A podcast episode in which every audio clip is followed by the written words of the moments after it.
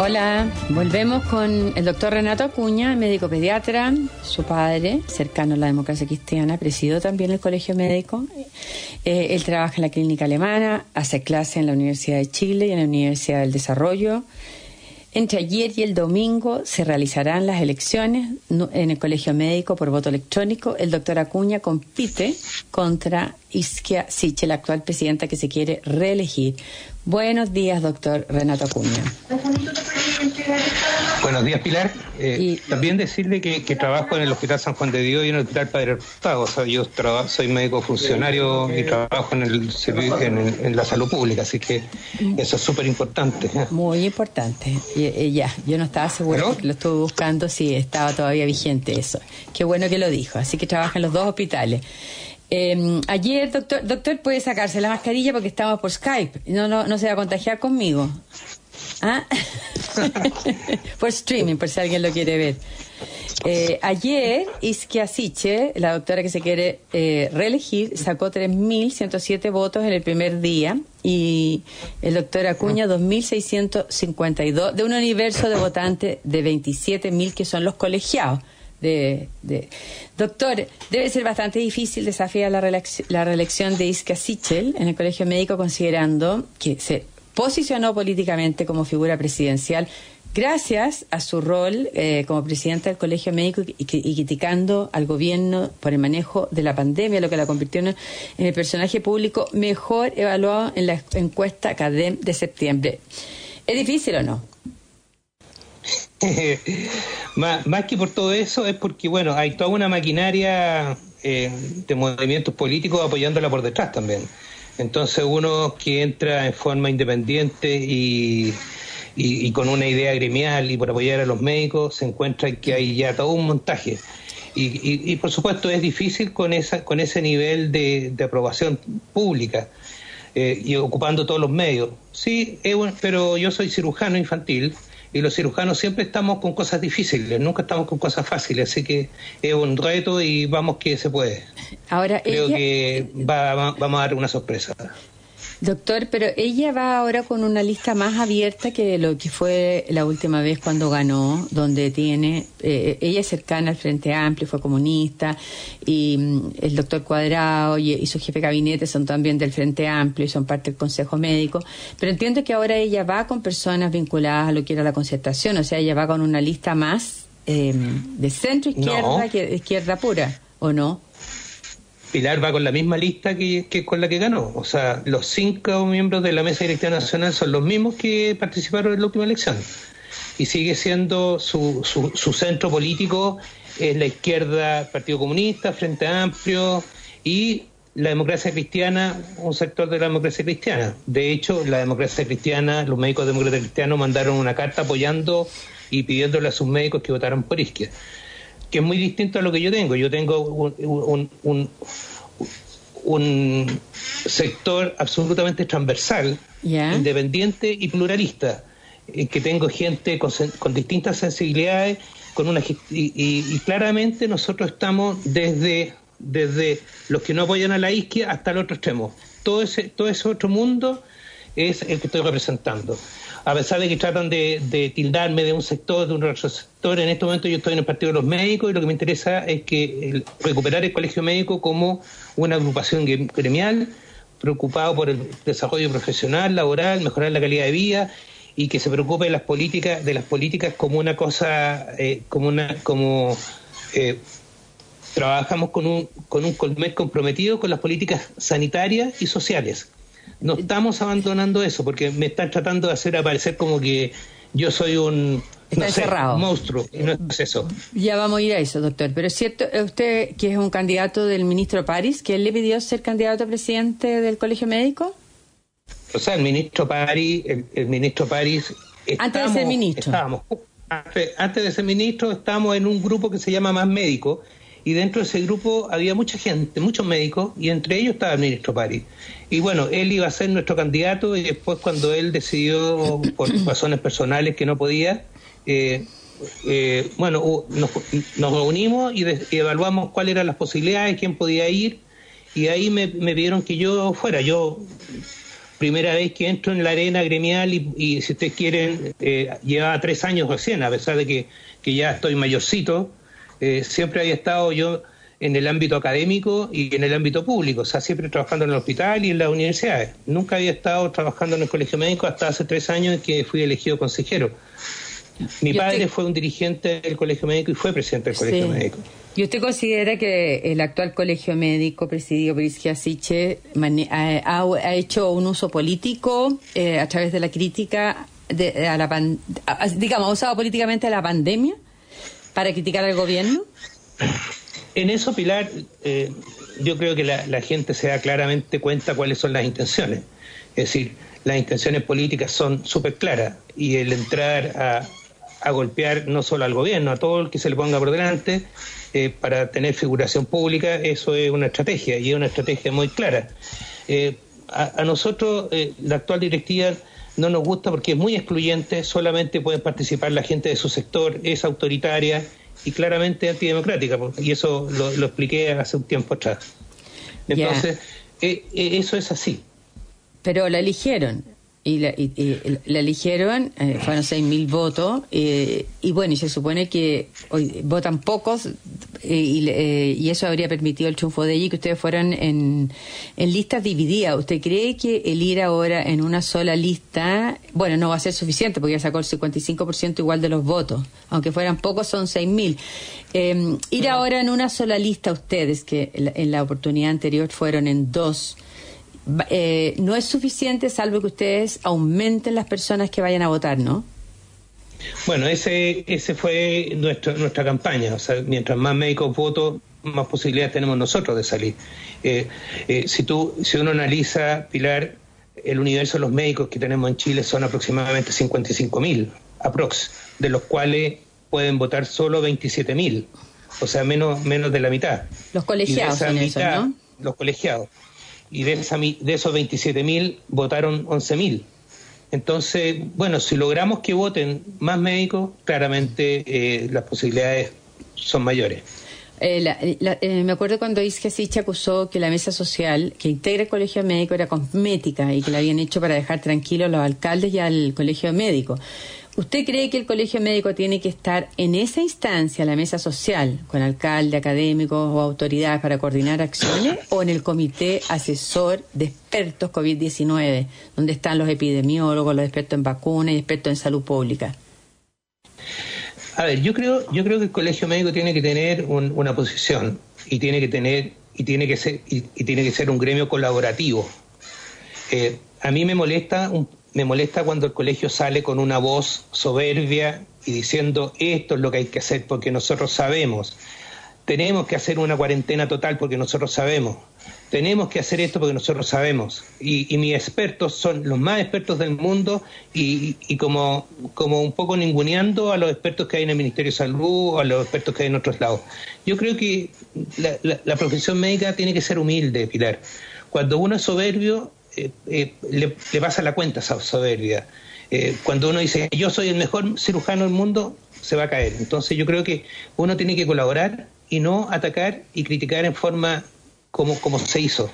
Entonces yo creo que el colegio sí tiene que tener una opinión, tiene que dar su idea, pero, pero yo creo que tendiendo puentes más que rompiendo los puentes. Pero, Porque al estar criticando siempre lo que pasa, la, población queda en el medio, entonces la población dice, a ver, ¿a quién le hago caso? ¿Al colegio médico que dice cuarentena total o, le hago caso al gobierno que dice que cuarentena parcial? Y, que ah. tiene un comité de expertos, además. Ahora, bueno, y el comité de expertos y el, comité de expertos tiene un vocero. Y el comité de expertos tiene una opinión y el colegio médico cuando salía de esas reuniones salía con una opinión distinta a la del vocero. Entonces es complejo. Pero Siches ha desnaturalizado lo que es la misión de, de, un organismo gremial como el colegio médico que debiera ser el interés de sus afiliados más que estar, más que estar opinando sobre las políticas públicas.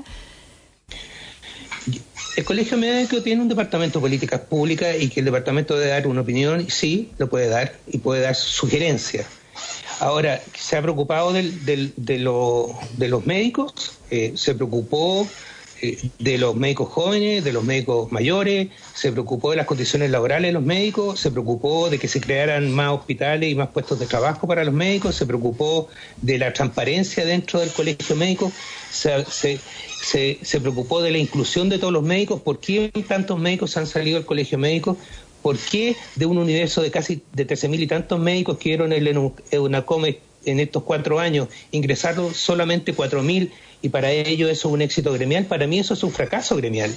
O sea, de esos 13.000 deberían haberse inscrito en el colegio médico unos 8.000 o 9.000. O sea, en estos momentos el 50% más o menos están inscritos en el colegio médico y ahora se están inscribiendo el 30%. Y eso es considerado un éxito. Eso habla de que el colegio no los representa. Entonces, creo que tenemos que preocuparnos de los médicos jóvenes que están saliendo de las universidades, nos tenemos que preocupar de los médicos con formación en el extranjero que están llegando y que tienen que incorporarse como una fuerza de trabajo en nuestro país.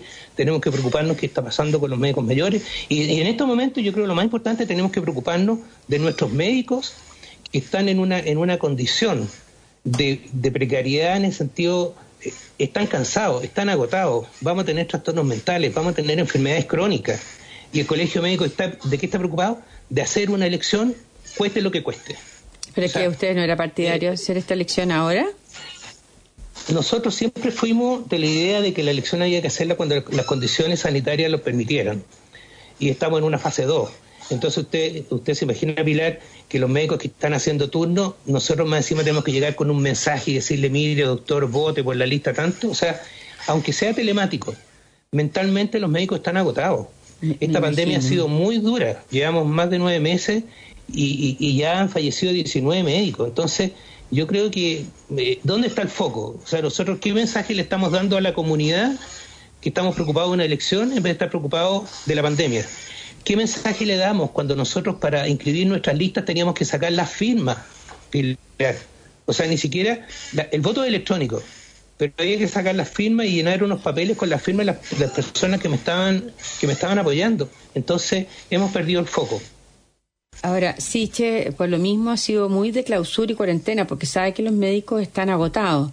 ¿Cuál es su postura eh, frente al manejo por parte del gobierno con su comité de expertos de estas cuarentenas dinámicas o tratando de no llegar a las cuarentenas tenerlas como último término para no perjudicar eh, a las personas en cuanto a ingreso, calidad de vida, empleo, etcétera? ¿Cuál es su postura? Eh, Mira, yo creo que las cuarentenas dinámicas tienen una lógica. Las cuarentenas totales tienen, van a producir secuelas que no, las, que no las podemos ver ahora. Lo que ha pasado con los niños que no están yendo a clase, lo que ha pasado con las familias que están encerradas en departamentos pequeños con sus niños, lo que ha pasado, no sé qué, cómo va la violencia intrafamiliar. O sea, el encierro produce un daño mental importante que no lo hemos podido evaluar. Lo que no han aprendido los niños en los colegios en estos mm. meses, eso no sé si se va a poder recuperar. Eh, y el daño que ha pasado con, con, los adultos mayores que han estado encerrados durante tanto tiempo, en que no han tenido contacto con sus familiares, en que han estado aislados, eso también produce un trastorno que no, que no lo vamos a poder recuperar. ¿Qué ha pasado con todas las enfermedades crónicas o, o la GES y todo lo que no se ha podido hacer? También es algo que tenemos que preocuparnos y que nos va a caer como una, no sé, como cuarta o quinta ola. Entonces yo no estoy tan convencido, o sea, uno puede evaluar lo que está pasando con, las camas críticas en estos momentos, pero la salud mental de la población, de los niños y de toda la gente, eso está invisibilizado en estos momentos. Perfecto, vamos a ir a una pausa. Estamos hablando con el doctor Acuña, que está compitiendo contra la doctora Sichel, que se quiere reelegir como presidente del Colegio Médico. Vamos a una pausa y volvemos con el doctor Rafael Acuña. Bueno, volvemos. Estamos con el doctor Renato Acuña, médico pediatra. Eh, trabaja en la clínica alemana, hace clase en la Universidad de Chile y la Universidad del Desarrollo y trabaja en el hospital, en dos hospitales públicos, el de San el Padre Hurtado. ¿Y, cuál es el otro, doctor? San Juan de Dios. En el San Juan de Dios. San Juan de Dios. Y la razón por la cual lo estamos el hospital más antiguo de Chile. Sí, pues, lo conozco es que está desafiando el liderazgo y la reelección de Iskia Sichel en el colegio profesor, en el colegio de médicos. Usted me decía que ella no lleva personas de lo que era la, la ex concertación respecto a un cambio a lo que es su actual lista donde ella ha sido siempre muy militante, eh, cercano al Frente Amplio, excomunista, y donde tiene dos miembros del Frente Amplio, en su Cristóbal Cuadrado y Pablo Soto, en su directiva. Pero yo tengo aquí, estoy leyendo en Exante, que es un medio digital, que en su lista hay un demócrata cristiano, en la lista de Isquia Sichel, Jaime Sepúlveda, un cercano al Partido, al partido Radical, José Miguel Bernucci, y Patricio Mesa, ex asociado a la ex concertación. O sea que ella se habría abierto a ampliar su lista más allá del mundo de, izquierda más ultra. ¿Qué me dice, doctor? A ver, de las personas que usted nombró, eh, ¿son todos del Frente Amplio o de la democracia cristiana hacia el lado del Frente Amplio? Eh, nombró eh, a Pablo Soto. Pablo Soto. Pablo Soto es es un no ese es el actual. es su jefe es su jefe de gabinete. Él es su jefe de gabinete no es médico. Él ah no él, está contratado él está, está contratado con un sueldo muy importante eh, y, eso fue un, un, nuevo cargo que inventó la doctora en el, en el colegio pero él no va en su, en su nueva lista, ¿o sí? No, porque con jefe, no, no, gabinete no, va. Ellos, ellos, ellos son todos de la lista. Bueno, si ella gana, yo creo que va a seguir siendo su jefe de gabinete. No, me refiero al demócrata cristiano Jaime Sepúlveda. Jaime Sepúlveda va, él es el tesorero, él, él es un académico de, Concepción. ¿Y es demócrata eh, cristiano? y es demócrata cristiano, sí. Ya, y, José Miguel Bernucci, eh, cercano al Partido Radical. No sé, no sé de qué, de qué afiliación tiene Bernucci. Puede ser del, del Partido Radical, van algunos también. Ya, lo, que, lo, que, pasa es que mi punto era que se suponía que usted iba a tener las dos listas que fueron la vez anterior, que era de la centro izquierda y más bien vinculada a la derecha, pero veo que ella se amplió también a incorporar sectores de la concertación. Ella, va con los mismos, no cambió nadie. Ah, ahora, porque estos, estuvieron en su actual lista, Jaime Sepúlveda, de la DC. Está ahora. José Miguel Bernucci. También es, o sea, él es el secretario, Sepúlveda el tesorero, ah, Patricio, Patricio Mesa es el vicepresidente, y están todos ahora, ellos están todos trabajando, o sea, no, no hubo ampliación del, no, no, hubo, no hubo ampliación, son los mismos. Ahora, en mi lista va gente del Partido Radical, va gente del PPD, va gente del PS, va gente, pero, pero van eh, como, pero no como, no como, eh, como políticos, ellos van, con una idea gremial. Mm, y de la mesa, y en la mesa va pura gente nueva que no pertenece a ningún partido político. Podrán tener sensibilidades distintas y eso es lo que nos hace eh, mejores en el fondo, porque al tener todas las sensibilidades y al, ser capaces de escuchar todas las sensibilidades, eso nos da una presión en nuestras posibilidades de poder hacer cosas. Doctor, de manera, con una sola idea. De manera que si ella gana esta vez, significa que va a validar el, el sello que ella ha dicho que ha sido sacar al colegio médico de los asuntos gremiales a las políticas públicas, convirtiéndose en un actor crítico frente a los asuntos como el manejo de la pandemia. Eh, significa que a los médicos les gusta eso, o sea, que más que preocuparse de sus asuntos gremiales, el Colegio Médico esté dando una opinión de expertos. Bueno, si es así, hay que escuchar a la mayoría. Si uno, uno tampoco puede ser muy porfiado. Pero yo creo que eh. el, el mundo médico es un mundo que generalmente es muy social y tiene y, el colegio médico lleva 70 años ayudando en las políticas públicas y en las políticas sanitarias y eso es lo que y ese es parte de nuestro deber y eso lo tenemos que hacer nosotros nunca nos hemos gastado de eso. Siche también quiere ser actor en el proceso constituyente. ¿Usted no quisiera influir en cómo se va a consagrar la salud en la futura constitución, si como derecho social garantizado, si con un sistema público, privado o solo estatal? Eh, ¿Usted quiere tener opinión en eso como colegio? O sea, nosotros podemos tener una opinión como colegio. Ahora, lo que no podemos hacer es pautear a toda la gente. Ahora, cuando yo digo, a mí no me gusta que el colegio sea instrumentalizado por ideologías distintas, que no sean gremiales. Eso es lo que a mí me molesta, que en estos momentos estamos en una sola, en una sola línea. Ahora, si gana, si gana de nuevo la doctora, bueno, eh, tendremos que revisar qué es lo que está pasando, y, pero nosotros sí vamos a tener una opinión y vamos a tener opinión de todo el espectro, no solamente el espectro de un lado, con la nueva constituyente y qué es lo que va a pasar y que eh, la salud, la salud pública, por supuesto, es, un es un privilegio que tenemos, eh, el sistema sanitario que tenemos en Chile es un privilegio. Yo creo que lo demostró con la primera hora de la pandemia, en que pudo resistir la primera ola, no tuvimos el problema de la última cama, el número de fallecidos, bueno, eh, fue importante, pero, pero lo que pasó en Europa fue muchísimo peor. Entonces yo creo que tenemos un sistema, un sistema sanitario robusto que ha permitido. Ahora, ¿estamos cansados? Estamos cansados. Eh, ¿Y en qué siente usted concretamente que ella ha instrumentalizado el colegio médico, aparte de en la crítica al gobierno frente a la pandemia o utilizando la pandemia? Porque ella eh, lleva más años que solo la pandemia. Bueno, yo, yo creo que la instrumentalización es, es clara, eh, Pilar. Eh, la no preocupación por el gremio también es clara. Eh, el, el, estar, el que todo lo, en, que nuestros dirigentes del gremio estén en distintos matinales, ¿qué tiene que ver eso con lo gremial? Entonces, el usar toda la plataforma del colegio para tener una, una connotación pública no, no sé, yo, yo soy de otra escuela, a lo mejor yo soy de la escuela antigua y la escuela nueva es esa. Para opinar como expertos, dice usted, o sea, lo que usted le reprocha es que ellos vayan a los matinales como a opinar como expertos, como expertos, como si fueran epidemiólogos. Sí, yo creo que dentro, dentro, sí, sí. Y de hecho, la, yo no soy experto en salud pública, yo soy cirujano infantil y soy un médico.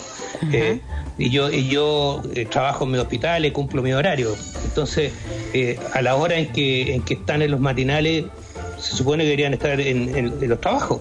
Entonces, no sé, me, cae. Y ahora en este momento, yo esta semana estoy de vacaciones.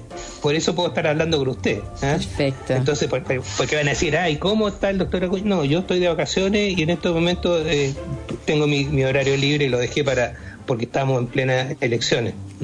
Bueno, quedan tres días para que vayan a votar los médicos. Eh, suerte, doctor Renato Acuña, en, su competencia con Isquesiches. Pilar, muchas gracias. Y la invitación a todos los médicos y médicas es decirle, nosotros somos una lista transversal, creemos en las gestiones transparentes, somos independientes, no estamos, no estamos pauteados por ningún partido y creo que igual nos preocupamos de las políticas públicas, son súper importantes y han tratado de, colocarme ese mote de que yo no me preocupo de las políticas. No es cierto, eso si no, no llevaría 20, 30 años trabajando en los hospitales. Y además voy a trabajar a otros lados como en la Franja de Gaza y operar a, todo, a lo largo de todo Chile. Si no me interesaran las políticas públicas y no me interesara el, servicio público, no lo haría. Así que invito a todos los colegas a votar porque tenemos que recuperar el gremio para que vuelva a ser eh, nuestro. Muchas gracias, Pilar. Muchas gracias, doctor Renato eh, Acuña, igualmente. Y me despido de ustedes. Yo, este es mi último programa. Em, y me veo, como siempre, con ustedes el próximo viernes en la entrevista. Hasta luego, doctor, y, y buen fin de semana a todos. Primer fin de semana encerrado en la región metropolitana. Que lo disfruten.